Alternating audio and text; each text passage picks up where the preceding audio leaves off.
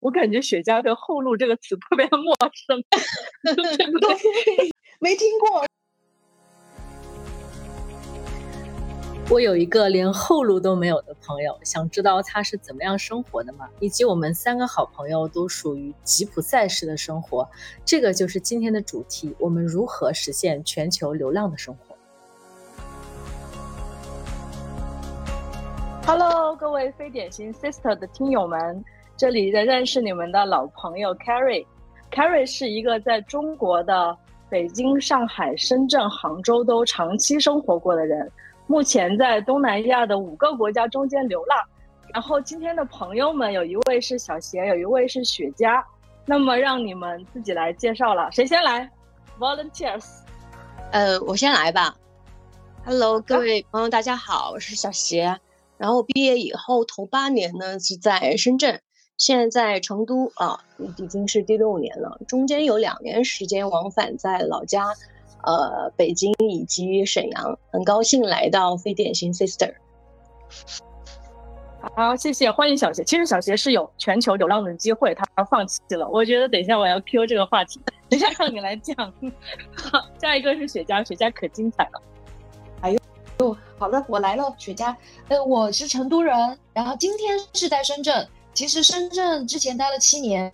然后之后呢，在这个东南亚的穆斯林国家，待会儿会详细展述，啊，然后呃待待了两年，嗯，之后呢去了英国北边的苏格兰，呃，同时这两年呢又在往返苏格兰和泰国的华欣一个海滨城市，那现在的话呢，我又回到了家乡成都，呃，看起来呢是定在那边了，但事实上，比如今天啊又跑出来了啊，是怎么回事呢？待会儿告诉大家。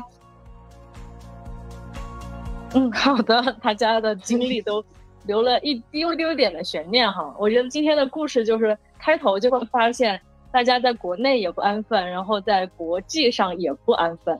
可能呃，乍一听大家会对我们的经历略有一些好奇，甚至有一些就是你们怎么做到这样的生活的呀？或者过程中有什么样有趣的事情？我觉得可以用这个主题来开始吧。那么我们的第一个要讨论的话题，如何看待相对稳定在一个城市？以及说吉普赛式的流浪生活，那我们可能选择的是后者嘛？那么在这中间，我们得到了什么，失去了什么？或者我们从更换城市的原因开始？呃，我起了这个话题，那么我就先聊哈。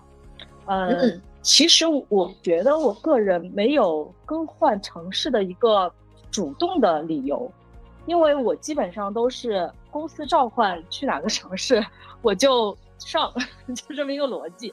因为我骨子里不排斥说一直换城市，其实这个结果就是我一直在更换城市。那为此做做了哪些准备呢？我觉得没有什么特别的准备吧，可能就是因为小杰跟我认识特别多年，我们是从出生就开始认识的朋友，真的，我们人生有多长，我们就认识了多少年。对，所以小杰知道我以前的就是个人物品特别多啊，就是大包小包的。如果说我为频繁更换城市做哪些准备？可能最显著的一个就是我的包袱越来越少。OK，好，那对于这个问题，你们两位是怎么去看待的？更换城市有原因吗？有主动的原因或者被动的原因吗？哎，我刚才忍不住笑了，就是凯凯瑞讲那个包袱，他想心里面在接，可能越来越重，结果越来越轻。哎呀，我可能跟越来越轻，跟跟你的这个情况有点不一样，就是。我现在居然翻我成都的衣柜，我还可以翻出十年前。那天我跟小谢还在讲，我说你还记得十快十年前我们一起去深圳的海滩，你当时衣服嗯湿了，然后借我的一件运动衣。你看我这张健身图，就是那件 运动衣还在。所以对我哇，我觉得就是呃换城市，嗯嗯，你觉得能穿上十年前的衣服，我非常的羡慕你。只能说明身材保持的特别好，身材没怎么变，对，发育不良嘛。呃，那说到换城市的原因，刚刚凯瑞讲的是，可能你更被动一些。呃，我也很好奇哈，待会儿讲讲咋被动啦。因为对我来讲的话呢，就是很多选择都是主动选的，就最后的结局未必是。呃，最好的，后来回头看也未必最好的选择，但是呃，每一次换地方，其实都是有一些机缘巧合，或因为工工作，或因为呃自己的个人的选择嘛。然后对于我来讲的话，呃，我觉得换城市，呃，刚刚讲到的为此做了哪些准备，其实很多时候都没有特别的准备啊，到了再说啊，平平地再起，哦，所以这是我。好的，那我们听听小贤。然后，呃，因为刚刚听到凯瑞他是主要是为了工作嘛，然后雪茄是因为爱情。我这个就是呃最大的一个呃一个一个跳跃哈，既不是因为工作，也不是因为爱情，呃，当时的话，我我一直认为这个城市它是有性格的，就跟人一样，嗯，呃，当时从呃深圳来成都的话，就是我单纯的评估了一下，当我那年是啊那年一一七吧，一七吧，三十多这样子。我只是单纯的觉得当时的深圳不大适合我了，因为我个人评估下来是一个，呃，既没有多大野心，也没有多大能忍耐的一个这样的一个普通人，呃，嗯如果就后面整个的呃这个这个这个，当时就觉得不是呃说不上来那种那种那种感觉，就是想换个城市，所以的话后面想了一。一遍，因为我在呃头七年在深圳的过程中，其实也并没有待在深圳，大概有一半的时间都是在全国各地出差嘛。这个凯瑞知道的。然后我我在脑脑海里回想了一下，呃，就是出差过的这些城市里面，哪一个是自己比较喜欢的？呃，然后各方面比较贴，然后就后面呃一顿下来以后呢，发现是成都。其实我当时来成都，哎，跟雪茄有点关系哈，就刚也说到说包袱的问题。我就有四个，雪茄是成都人吗？对对对，是。对，那个呃，我就四个箱子，所有的家当，就是一些换洗衣服呃衣物这样子的。当然雪茄好像还不在成都，嗯呃，雪茄是给了我他在成都家的那个密码，然后我就把这个四个箱子寄到呃，就是寄到他家了。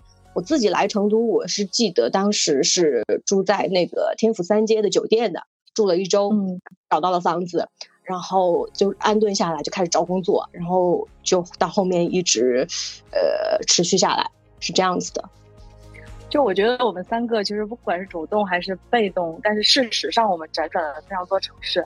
我能听到的一个点就是，呃，这个机会来了，我们接受或者这个选择主动做出了，我们这样选了，然后我我们。在新的地方 landing 的很好，包括刚刚小杰说的，他因为 travel 了非常多的城市，找到了这个城市符合符合自己的性格，然后打算搬过去。当然也不一定是终点哈，现在都没有人知道，只是我们非常适应这种状态，我觉得挺好的。大家可能都有自己的理由，为工作、为爱情和找到了适合自己性格的城市。嗯，有有有没有遇到过在过程中有一些？就是还是不不适应的地方，因为一直因为现在这两年非常流行数字游民和流行旅居嘛。我在有期节目里面应该也说过，我可能会考虑过旅居生活，我不一定能做得好准备。其实我现在没有百分百的确定。我想雪茄或者是小鞋，其实反而比起我来说，你之前就是频繁出差的时间其实更长，中间有没有什么遇到过的？需要提醒我的地方，我希望得到这样的一些帮助。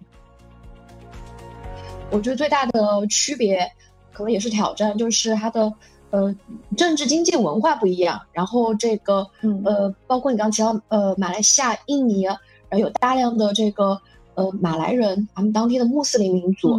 其实这一点的话，正好也是呃前两年。呃，我不是有两年穿梭于这个东南亚，那那比起你的话，我觉得这都不叫穿梭了，顶多就是往返于，呃，更多的是在马来西亚境内，然后和印尼，啊，然后其那两年，哦，其实凯凯瑞说到这个，凯瑞我们当时还在，呃，我穿梭的过程当中还相逢过，在啊，是吗？在哪里啊？在仙本那的海岛上，在仙本那，在仙本那是吗？还记得？你我我我我是去玩儿，然后你是你是当时有一个旅游的项目对吧？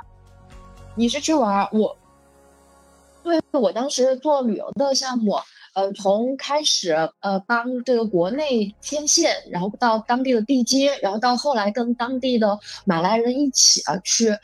呃，拿下了村庄有一些那个政府发下来的船，然后二手船，然后就包船，嗯嗯，带主要是中国游客出海嘛。然后其实这段经历呢，我觉得呃比较大的一个挑战就是有一个文化背景，因为他们的穆斯林文化，呃和我们确实还是有点不一样。他们里面的话，呃也会有这个呃等级。啊，或者是这个生意的一个所所属权，比如说，呃，我最初的这个生意合作伙伴，嗯，其实家里面相对是比较有势力的，跟他当然做生意的话，呃，也比较如鱼得水。但是后来呢，就是因为我们观念有些分歧，然后，呃，我就通过跟他的。联系，然后找到了之前不起眼的另外的供应商，但事实上这个其实供应商也是通过他，所以后面呢，呃，当他知道的时候，啊，嗯，肯定是不太开心的。然后恰恰在那个时候，我的签证又到期了，我必须要去一趟印尼，所以当时离开机场的时候，那个机场又很小，你还记得那个斗湖的机场？然后回来的时候，我当时其实有过犹豫的，在想。我要不要回去？因为，呃，那个斗湖机场，我只要一现身，马上感觉各种眼睛，那个时候监控都都没有眼睛厉害各种落地的地接司机都会认识，呃，我的第一个那个呃合作伙伴会告诉他，因为每次我一落地，我还没有告诉任何人，没打电话，他就发来信息说你到了。然后，所以我很怕，就是说我回去有没有什么会会遭到这个报复啊，会被审审问啊。然后我甚至那个时候，呃，做公众号嘛，呃，因为这个项目，我自己有个公众号，我把公众号的密码都告诉我一个最好的朋友，我自己在后台写了一篇文章，大概就是讲述这个生意的来龙去脉，现在又碰出了哪些人的利益啊，所以以防我自己。有什么不测？我刚刚说到时候你就用这个密码进去，把这个把这个文章发出来。但当然可能我想多了哈，我是双鱼座，其实没那么严重。嗯嗯。嗯，最后呢，就是呃还是顶着压力，然后呃去去到斗湖机场。然后落地的时候，呃，没有，呃，没有那个告告诉呃之前的这个合合伙人，呃，然后呢，就是想办法，反正尽量隐身自己的呃这个行踪，然后还是到了呃小镇上面，因为毕竟在那边还有很多事务要处理嘛，所以这个呢，就是也给我一个提示，就。一个呢是呃这个经济上的利益啊，因为呃自己的不成熟，还有这个本身这个模式也没有那么成熟，也不太熟悉。自己作为一个外地人啊，会有一些可能处理不太恰当的地方。另外一个也会有一个呃文化的因素在里面，可能你的工作环境应该透透率完全不一样了。嗯嗯是，但是你的这段这番讲述让我陷入了一种深思，你知道吗？就是其实真正的。真正的海外环境，应该是你遇到的这种，因为你是一个单打独斗的状态嘛。所以我虽然不会遇到这些，但是我觉得，像我们在大公司上班，真的像在温室里面一样。然后我觉得你就特别勇敢，你这些事情都可以去，嗯，预料到它的风险吧。而且虽然你觉得有点就是过于担心，但是我觉得也许是必要的。可能我我我我我觉得我可能会面临的问题没有这么的复杂，但是谢谢你分享这一段啊。我我反而看上去你善很善于跟当地的人交朋友，因为你的资源是从你认识的当地的人里面得来的，这点就已经非常厉害了啊！我反而现在担心的事情，我感觉很浅薄，我担心我在这边很孤独。比比起比起你遇上的事情，我觉得太浅薄了。就是因为怎么讲，就是我们在这边的中国同事虽然很多，但是实际上，嗯，中国同事，呃。如果只是跟中国同事交流，大家也不会那么 close。加上说，其实我每个周末都不怎么出去。当然了，我有我自己的事情，比如说做播客啊，或者是我会画画嘛，就是我会带上一些手绘的工具。可能我就是一个比较静的人，但是有的时候周末我就会觉得特别的孤独。我觉得我一直在 travel 这些城市中间，没有任何一个属于我，或者我可能都无法像小邪一样发现哪个国家、哪个城市它适合我的性格。我不知道小杰有没有遇到，因为我感觉你虽然在中国的国家，肖导给我看过一张你的旅行，就是脚步的那种地图吧，应该所有的省都集齐了，有没有没集齐的？没有吧？应该没有，全部都集齐了，因为可能有一些是出差，全部集齐，是，对对，有一些是自己去自主旅行。然后我刚补充一点哈，因为呃两位讲的都是。比较怎么讲高阶的那种 问题哈。那我每次应该说换城市都是裸辞嘛，当然我不建议呃呃一般呃就大家这么做，只是说我个人性格使然吧。然后如果是裸辞去换去到一个城市，首先遇到了很实际的问题就是要谋生嘛，对吧？要找一份工作，你得养活自己啊。嗯。然后的话，这个可能就要注意说这个城市它能提供的一些呃这个岗位的方向。你就比方说，人家说现在成都很火嘛，但是又还有一句说法叫做，就齐天大圣来了成都都得打满三百个销售电话才能让走。然后啊，什么意思？大家都在做销售吗？是这个意思吗？对，他的就是可能他的这个岗位新增的岗位的提供，更多的是在销售啊，还有这个客服岗。呃，当然，他的有一些小有一些垂直的领域，比如说互联网啊、文创啊这块是比较发达的。但如果说你是在比如说比较传统的行业哈，呃，可能就得再去呃呃多做呃做一下多的考虑这样子，嗯，可能就你来了以后跟你想的呃不大会不大一样。嗯，小小鞋在我心目当中就特别能做数据分析，他全面的会把。这像这个千禧城市，他都会去做一个全面的调查，配合他接下来的行动计划。我觉得这个很了不起，做一个 SWOT 分析，然后再来。这个 我是 INTJ 嘛，呃，T INTJ。其实我面临的问题，我觉得更多像是一种，还是一种恐惧吧。我感觉现在有点撕裂，就是我一方面特别想旅居，但是。这个旅程刚刚开始，我好像就已经感到了孤独，就有可能，有可能我真的是不适合一个人旅居。也许这个是因为我我的性格是喜欢，哎，问题出现我不怕，但是我会立即找解法。如果解法找不到之前，我会有点焦虑，但是一旦找到了，我就 OK。我感觉现在的方向有可能是我要快速的交到当地的朋友，不管他是 local 还是中国人，完了之后这样子我能够大大的缓解我的焦虑问题。我觉得这个插一句，我觉得这个问题学家应该能够提供非常多的解法。因为我觉得他是一个特别神奇的人，就是他不管在哪儿就能直接就是吸收一批这个很快速的去建立起他的社交圈。就我觉得哦，社交我觉得也是，嗯，真的真的就是就是雪雪茄，你在我的印象里就是你完全我我看啊，我我现在我现在比你的这个情况要简单非常多。第一，我是跟着公司出来的，所以我不会面临那么多的文化冲突，公司还是做了百分之九十九的事情，这几乎不存在。第二个，我纯粹是自己孤独，那你的 situation 比我复杂很多。你一个人到一个国家，到一个城市，马上就可以打成一片，这个能力我特别想知道。嗯嗯嗯嗯，其实首先有一个前提就是，是不是一定非要跟呃当地的人去建立社交生活？呃，就像刚刚凯瑞分析的，就是我一个人也可以活得很好啊。我上班，然后周末，嗯，我也很便利。看你现在的状态听起来也非常的棒，那是不是一定需要说，呃，当地的人小伙伴的陪伴？我觉得这首先呃不一定。然后，但是如果呢，呃，你觉得？这个本地的社交能够锦上添花的话，嗯，好像我这一点确实哈，我还没有遇到过，就是呃太自己呃觉得太拘谨啊，然后孤独啊，只要呃愿意的话，还是呃容易。但你问我怎么做到的？呃，其实刚刚呃凯瑞提到一点，就是我因为我没有条件呐，我没有条件，就是这个 office 也设置好了。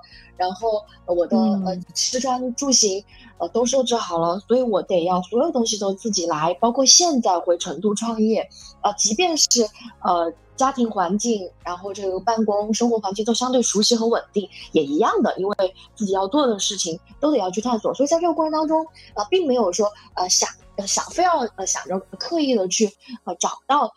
啊，人去社交，呃，但是事实上，你为了解决一些问题，可能就牵扯出了一堆人。比如，还有举个例子，就是还是举凯瑞我们当时相遇的那个小渔村，就是那个小渔村我们见面的海鲜餐厅啊。我我想下去吃个饭啊，但是呢，我有跟时不时的还是有点社恐，就觉得哎，没必要下去那么多人啊。但是后来没办法，只有那个点儿上有供应，所以下去了。下去之后，我本来坐在一个呃小桌。但最后，你知道那天从七点钟，我从一个人坐在小小餐厅桌上，啊，面对大海吃着海鲜，呃，其实是就是很普通的他们的家常游客餐，然后再到说最后走的时候，应该已经到晚上十二点，变成了呃前自己坐在了一个十人桌，旁边还有两个十人桌，然后这两个十人桌呢，这这三个桌子都在互动，然后主要是游客，然后互动结果呢，就是我第二天有三艘船，本来之前还有很多空位，现在全部售罄，并且手上拿的是实实在在的马币，就是你去吃个饭，把把把把你的床位全卖了，然后还对对对，吃的太牛了，是不是很有是这样子的？但这个你说我当时为了啥，对吧？我嗯。嗯，也没有很尴尬，因为本本来这就是我的工作，为了去吃饭，为了去 吃饭，然后最后变成了为了生计，没办法，然后为了赚马币。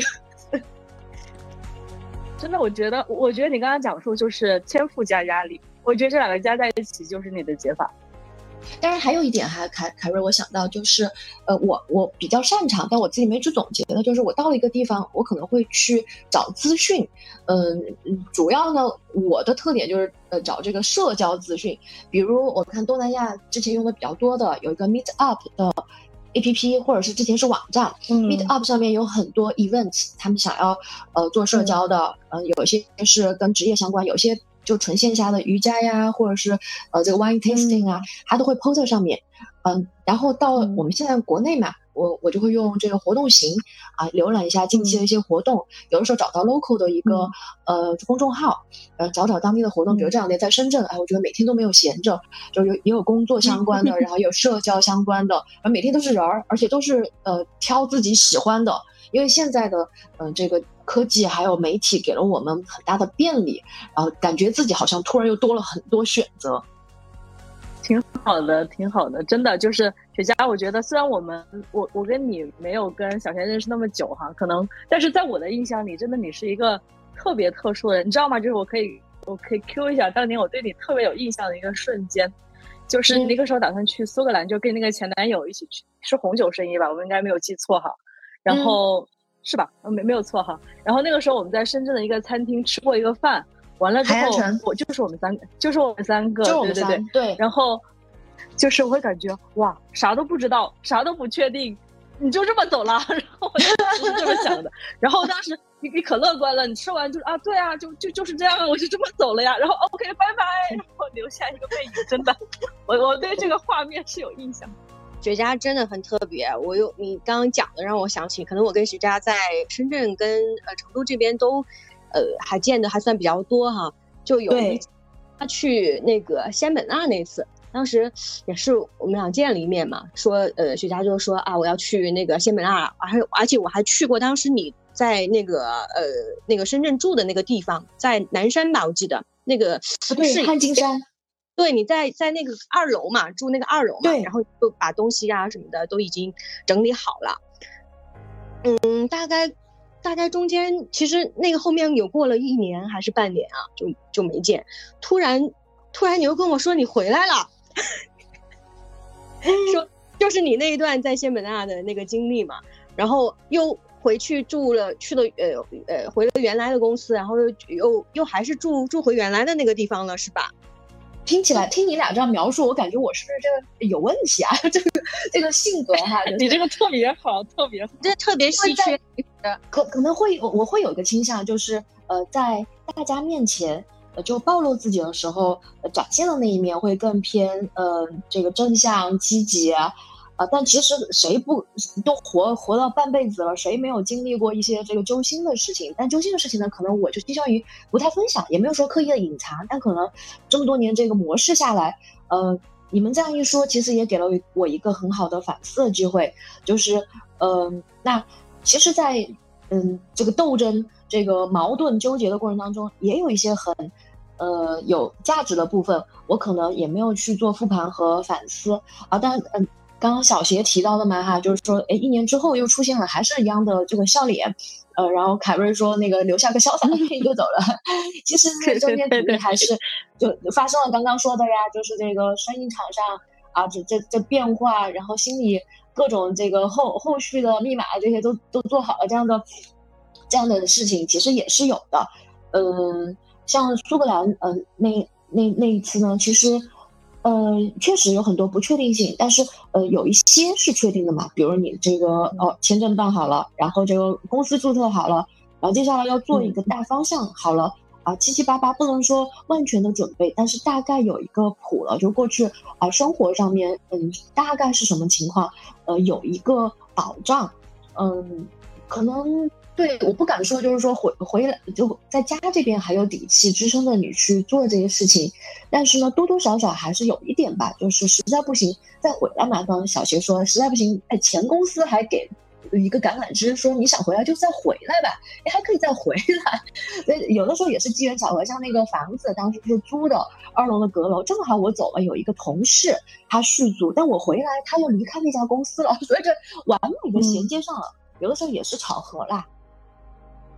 但是我觉得本质还是在于你很乐观，对对对，乐观乐观。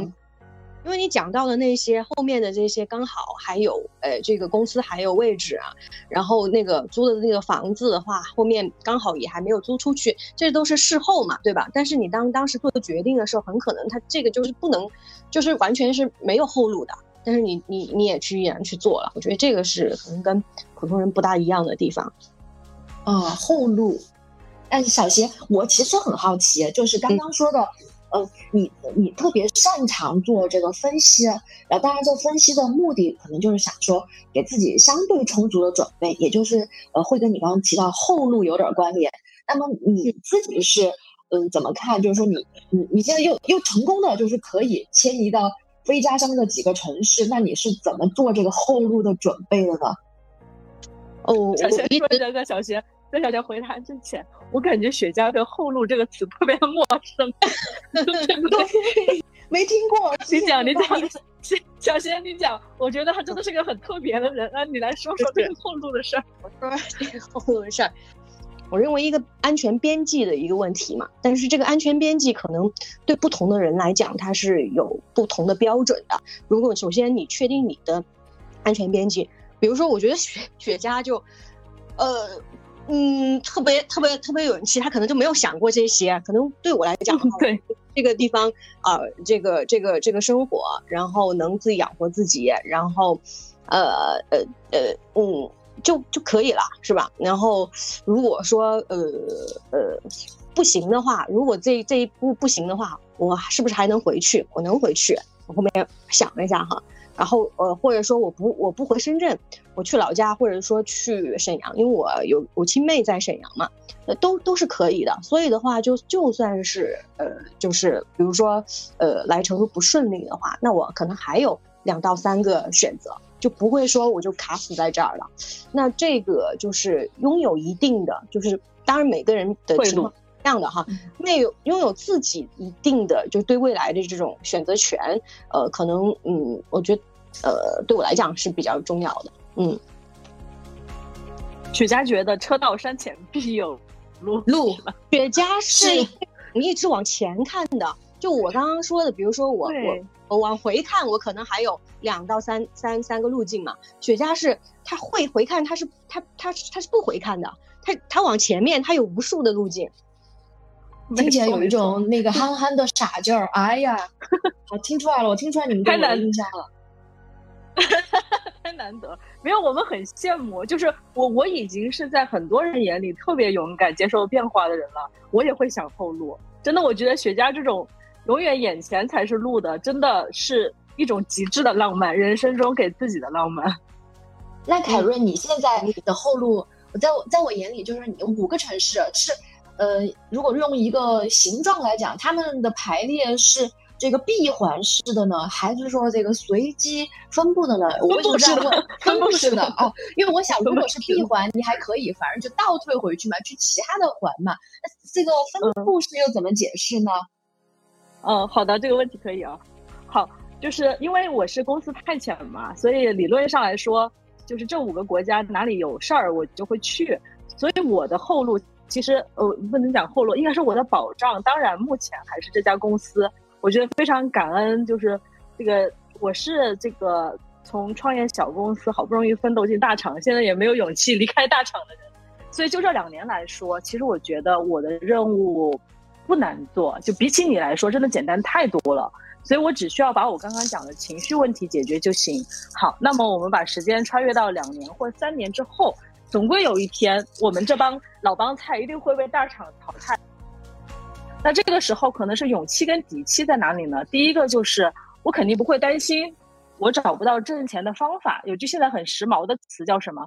我不打工，但是不代呃我不上班，但不代表我不工作。对，也许会有其他的一些管道创造收入，这是一个对自己能力的呃信心吧。然后另外一个，那当然是。苦了这么多年，搬了这么多年砖，还是有一点资本的。然后这两个可能是我的后路或者是底气。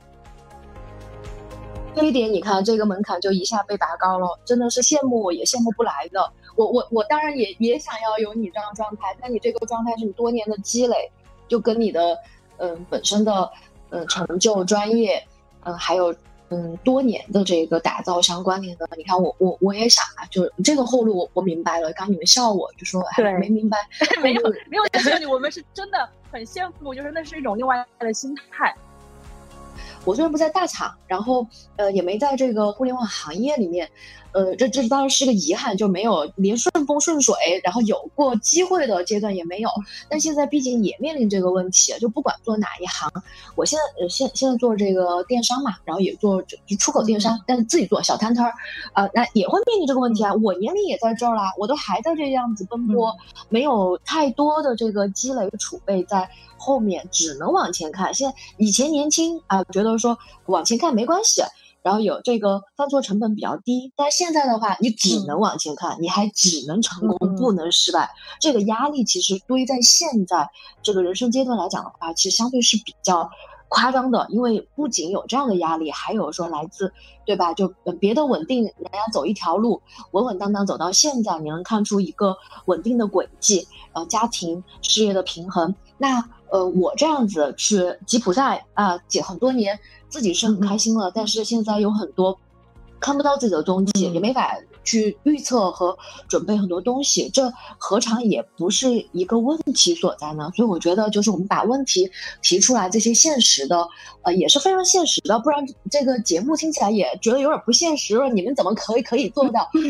确实，对，没错没错。下来我觉得有点像就玩游戏啊，里面的话就是开地图嘛。可能呃，大部分人都会在一个地图里面就一直去勇猛精进，呃，打怪升级嘛。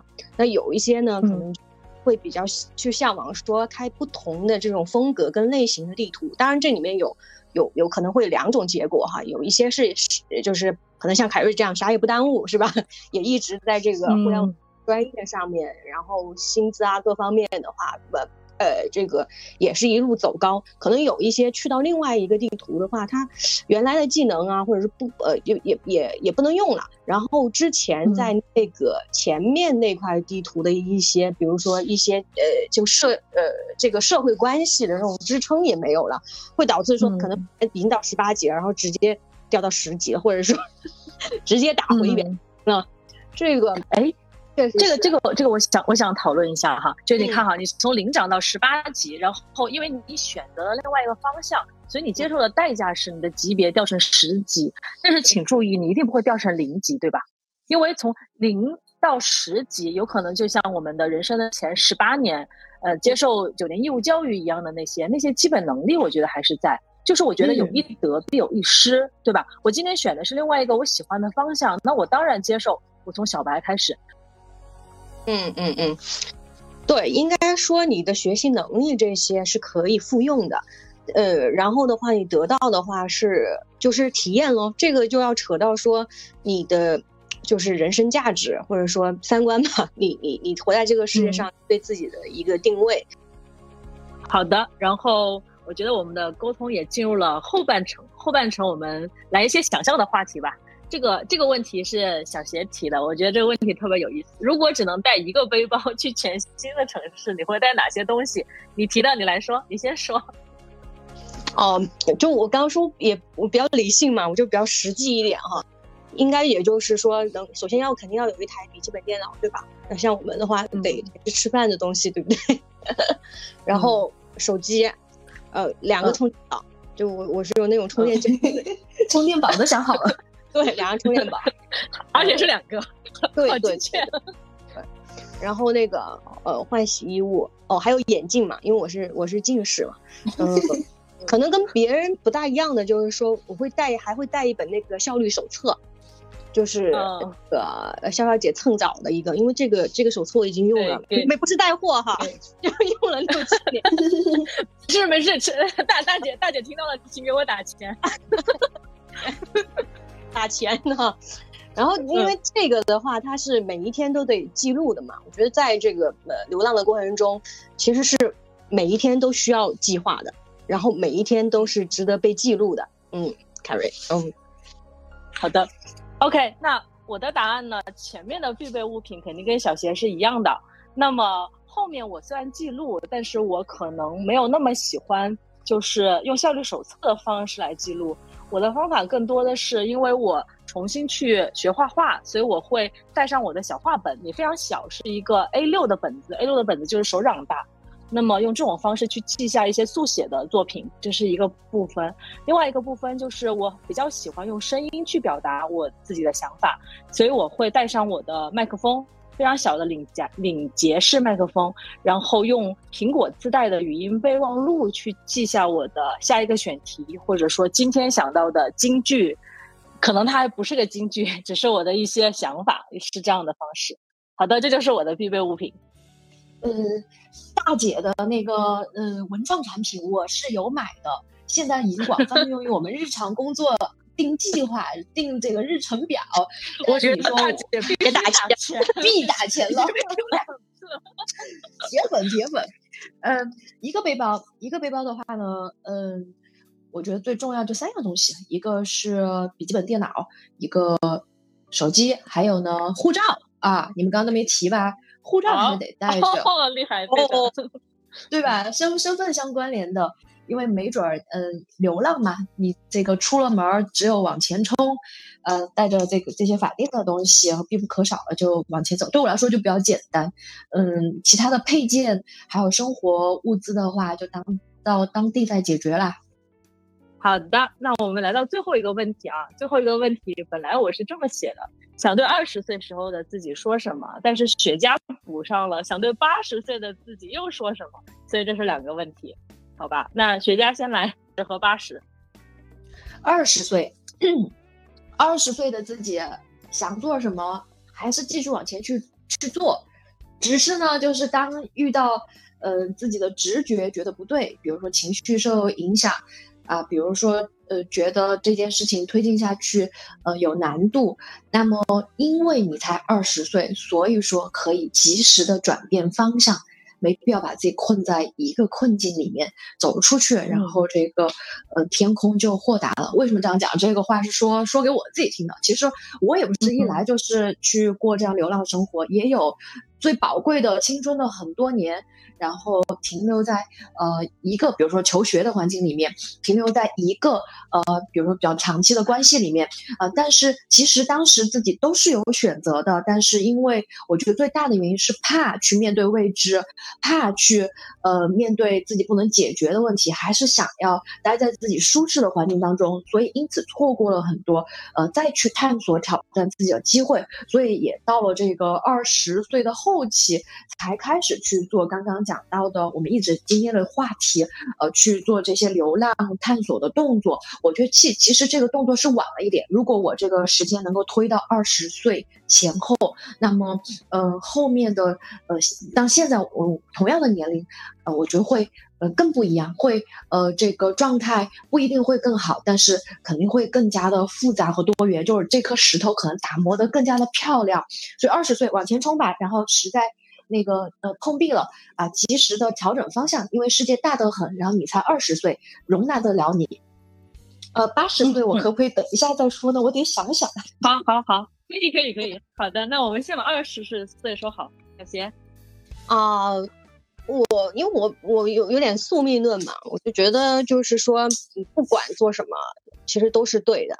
然后的话，你很难，可能一般的就是人会想要去给二十年前的自己一点，呃，这个这个指导吧，就是以期望说自己能够呃，在二十年后会更加贴近理想化的那个自己。我觉得这个可能在我来讲是不存在的，就是说什么是好，什么是坏，我现在有点有有有有所有有所怀疑。我觉得就是说，活出自己，就是想做的事儿就去做就可以了。反正你四十岁还活着，也也也不算太差啊。二十岁那年是非常精准的，是我的大三，啊大大三大二到大三，对，差不多大三大三实际上是算我的一个高光时刻。如果一定要去 Q 二十岁那一年，我是十九岁开始开淘宝店的，那个时候大家可以算算是零零几年。就是如果我真的要非常精准的对那一年的自己去说一句话的话，我觉得就是我当时嗅到了电商的机会。然后还是要坚持的，因为我当时的选择是去学了一个 双学位，实际上积分又不够，最后没拿到。如果真的要去警醒一下，就是了一条路，你还是稍微坚持长一点，因为实际上我们特别爱变动的性格，另外一个反面就是他的坚持可能差了一点意思。所以真的要 Q 那一年，我希望我看到了淘宝的机会，我 somehow 多坚持几年，也许我的认知会更强一些。因为当年我就那初出茅庐的大三学生，还有人邀请我写书呢，但当时这个事情我也没有坚持到，因为嗯就没有很认真对待吧。然后应该是初稿被小编给驳回来了。然后后面并没有再努力去争取这个机会，但是这个道理我是后来才懂的，就是你一旦觉得这个事情是个机会，你要拼命去争取，一直到得到它为止。但是这个道理二十岁的我是不懂的，嗯，我会跟自己讲这个话。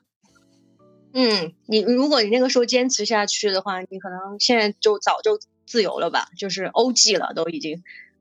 讲不好，你知道吗？这个又是另外一个话题了。真的讲不好，就是就稍微讲玄学领域。对我，我稍微讲一分钟。就我，我我也遇到过大学出来就做淘宝，然后然后一直做好多年的，他会遇到他其他的困境，因为他的圈子其实是蛮窄的。完了之后，他其实得不到一些其他的一些呃机会跟思维的想法，又不是人人都能做成这样大一、雪梨，对吧？那么他还是会走出困境的时候，如果他。没有抓住 PC 向移动转型的这个机会，或者没有抓住自媒体，它也就没落了。它没落之后，再选择的方向其实没有特别多。就我身边这样的例子也有，有点像蝴蝶效应吧。其实你并不知道一条路它是不是真的能成为 OG，但是我能告诉自己的就是，稍微再坚持多一点时间，等你自己成为这个行业的一个小小的专家，我们再去评估它的 SWOT 分析。想法，嗯，好了，来到八十岁，八十岁，哎呦，都活到八十岁了，恭喜一下你啊！啊，首先这个已经活到这个年龄了，拉扯到现在没有出意外，然后身体骨还被你拉拖拉到现在，肯定这是一个大喜事儿了。就是该该行动的时候，就是你的身体已经支持你走了这么远了。首先祝贺，然后呢，这个时候的你可能。呃，我对我自己说，这个时候的这个雪茄呢，呃，可能会有各种各样的不适，身体没有这么利索。因为最近我才正好在读一本书，就叫做《暮年将近》，是伦敦的一个呃编辑，然后现在已经过世了，但他们家有长寿基因，已经到了呃全家反正都是九十岁以上嘛。他呢是一辈子未婚。当然也没有孩子，然后嗯，他写这本书已经八十九岁了，最后是一百岁高龄走掉的。那么他其实作为一个编辑，本身是不爱去用文字表达，最后呢，呃，他这个书长话短说，就是涵盖了呃对这个呃哲理的思考、命运的思考，也包含了宗教。呃，当然，对于我最有吸引力的就是他对这个。呃，浪漫关系包括里面有开放的这个关系，然后呃，我我比较被雷到的就是有一段就是他们呃可能已经中老年的他和另外。呃，一位男士他们有这样一层关系，然后呢，突然插进。来一个呃小姑娘，因为这个男的是个编剧，然后小姑娘呢就是一挑选出一个主演，要跟跟随去到欧呃去到非洲，然后所以在这个旅旅程当中，然后产生浪漫关系，但回来之后，最后的结果就是一步一步的，就是就是呃他们三个人生活在同一个屋檐下了，然后而且再后来呢，就是这个姑娘也嫁人了，正常的有自己的呃老公和两个孩子，然后他们呢感觉这两。个呃老老的这呃一对儿，他们呃，又晋级为他的这个父母辈的，然后看着自己孙辈的成长这样的感觉。那其实，嗯，这些都是比较吸引我的地方。但是他也提到说，呃，你人到了七十岁，对于他来讲，我觉得欧美还是比较开放啊，已经没有这个呃身体上呃太多去支持自己去追追求浪漫，呃呃，我不知道这段是不是能说哈，反正就是没有性生活了，呃，可以说被动。可以说哈，然后没有了。但是你想，他后面活了一百岁，还有三十年没有性生活，对吧？但呃，所以我就想说，活到八十岁了，就是能够体验到的生命的这种原始动力，可能已经呃该体验的体验到了。反正你没体验到，也过了这个村没有这个店了。所以现在呢，你活到现在肯定是个喜事儿。但是现在，如果呃你还有什么没做的，呃或者现在呃这个身体有各方面的不适。或者呢，头脑也渐渐萎缩了啊，那没办法，这个就是呃，人到现在，呃，包括心理上的、情绪上的一些问题，很有可能我那个时候也是孤独终了哦，没有孩子，那么呃，这个就是自己这么多年积累的因果。那这个时候就是在体验这一部分的，呃，这个体验的时候，那只能自己承担啊，不要去做一个抱怨的老太太，去抱怨命运的不公啊，说我，呃，说年轻人不尊重自己，特别我不能接受就是倚老卖老，就为什么你老就一定要被尊重呢？啊，那你现在就很惨，那就是很惨，你该求人的时候会被歧视的时候没办法啊，那这个可能是社会造成的。可能嗯，跟你自己现在的状态啊，没有这个底气，没有这个能力啊，也有关系。呃，当然，我如果把这些最差的情况想到的话，差一些的情况想到的话，如果当那个时候状态还可以，身体呃精神状态、情绪还可以，那么恭喜啊，这个真的就是意外的惊喜了。再见。啊，八十岁，因为还有四十多年嘛，我我我，因为我是一个 幻迷哈，我可能对未来有，就是我觉得四十多年的时间可以发生很多事情，就现在可以一个比较确定的情况的话，可能到到时候 AI 应该是呃会非常流行，可能 AI 各种护老年护工机器人啊什么的，应该。都有了。第二个比较想知道的就是说，哎，那时候应该会公布，就应该是已经会发现外星人了吧？对，这个很好的。对，应该会，对对对，整个社会会造成很大的一个影响。所以你是你你你是拯救派还是降临派？呃，我觉得是。呃，应应应应应该应该算是，呃哎，其实我觉得人类不需要拯救啦，对吧？那这个就会很很大的一个另外的这个话题，关于星际文明的话题，这个就是有有可能的话开一集这个科幻迷相关的，可以可以具体讨论哈。好，第三个，我觉得比较。嗯，可能会跟呃想的不一样一样的一个点，就是我们以往会认为八十岁就是一个呃垂垂老矣嘛，因为我前年我奶奶刚过世嘛，八十六岁走的，其实是目睹了现在的一个老年人，他其实基基本上七十多的时候还挺好的，一进入八十。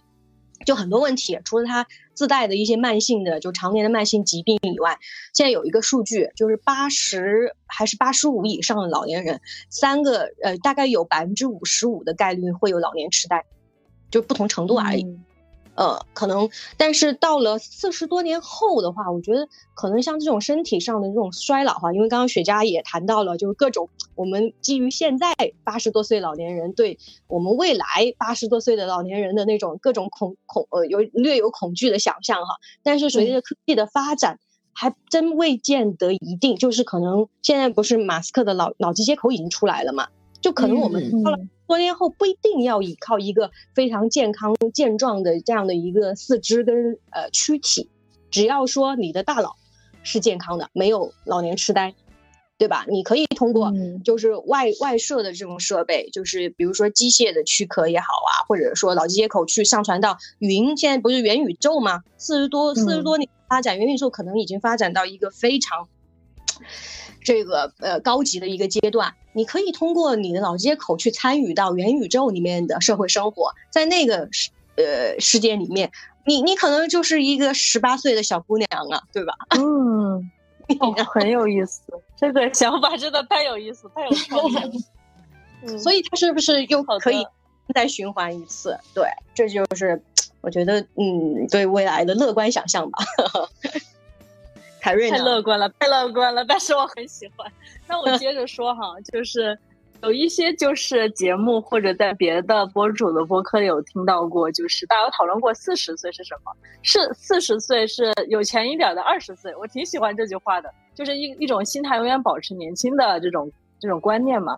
刚刚小贤说到，也许八十岁我们在。云的世界里面，在元宇宙的世界里面，我们能重新活一次，这个比刚前前面那句话更加 amazing，知道吗？就八十岁，我们仍然是一个非常有趣的二十岁。我觉得这个可以是一种期望，但愿如此哈。这个是从小杰刚刚的想到的中间，我散发出来的一点观点。我比较喜欢自己做一个讲述者，包括甚至。小学之前劝我写自传嘛，你看完你给我写的提纲，我我觉得好像真的能成一本书，所以我希望能够在八十岁八十岁之前吧，不不管用什么样的媒体方式，它是纸面的，或者是纪录片，或者是播客类型的。然后第二部分就是，我今年就差不多四十左右嘛，左左一点啊，左一点，左一点。然后我希望到还有人生就刚好过半，如果算到八十岁的话。我希望能够剩下的半下半生，我是可以更多的赋能别人。到那个时候，我希望我的回忆录里面的其中有一部分，有一大章的篇幅是关于我如何自己解决孤独问题。因为孤独问题，其实我在各集都有讲过，今天我也聊过。一个是在于我现在体验到的孤独，而且越到老，我们越会觉得孤独。包括刚刚雪佳用了一个词“孤独终老”，我相信不会啊，就是实际上。实际上，大家是可以从零或者说向下，从六十岁就开始解决这个问题。我希望我的一个已经达到一个 milestone，我到八十岁的时候，我能说出我解决了很多人的心理问题，我解决了六十到八八十岁老年人的孤独问题，这是我的一个愿望。嗯嗯，而且很有意义的一个事儿。嗯。我们三个的想法就是三个不一样的答案。我我特别喜欢刚刚有科幻的想法，有有赋能他人的想法，有叮嘱自己这一生过得怎么样的这样的回答。OK，非常的完美。对，这就是今天的节目的全部内容了。然后感谢大家来参与。其实我觉得录播客的一个方式是。给我自己一个非常好的机会，去跟好久未聊的朋友就一些话题聊得很深入。我觉得现在人跟人之间的这种 catch up 会非常的浅哈，大家就一般就是节日节日问候一下，而且非常的客套。然后我觉得有一些话题能让我们这么深入的聊，其实我之前也没有这么了解雪茄，甚至甚至小邪。虽然我们认识了三十九年，但实际上也 没有像今天聊的这么深入。我我一直暴露的呀，我一直暴露的，没关系。同意同意，完全同意。嗯，这是个非常好的方式。我我我呃，我也很好的表达了自己，然后通过你们的反馈，两位高手，我很崇拜的这个同龄人的反馈，呃，我觉得又看到自己不同的面，确实很有意思。播客这个形式，我这是我人生当中做的第一场播客。接下来 我在想，我是不是也可以做一做，用这样的形式？当然可以啊，当然可以啊，当然可以。我说一下，发现自己不同的可能。哎，小贤，嗯，这也是我人生中做的第一场播客。然后的话，虽然我跟呃，对我跟雪茄，呃，我我跟凯瑞的认 识认识了大半辈子哈，但是今天讲的这些的话，嗯，对，也是更加就是呃更深刻的去了解了。然后跟雪茄确实有有一些新的点，就是我一直以为你就是那种。呃，特别有能量、特别有积雪的哈，就因为你今天你也提到说，可能有人前人后的这么一个区别嘛，我觉得也，哎呀，特别好。的，这次节目就到了尾声了，然后我们用现在所在的地理位置跟大家问候问候一下吧。OK，呃，凯瑞今天在吉隆坡的市中心的一家酒店里面问候大家。这次节目发出的时候，我应该会在上海。OK，谢谢大家。下一位。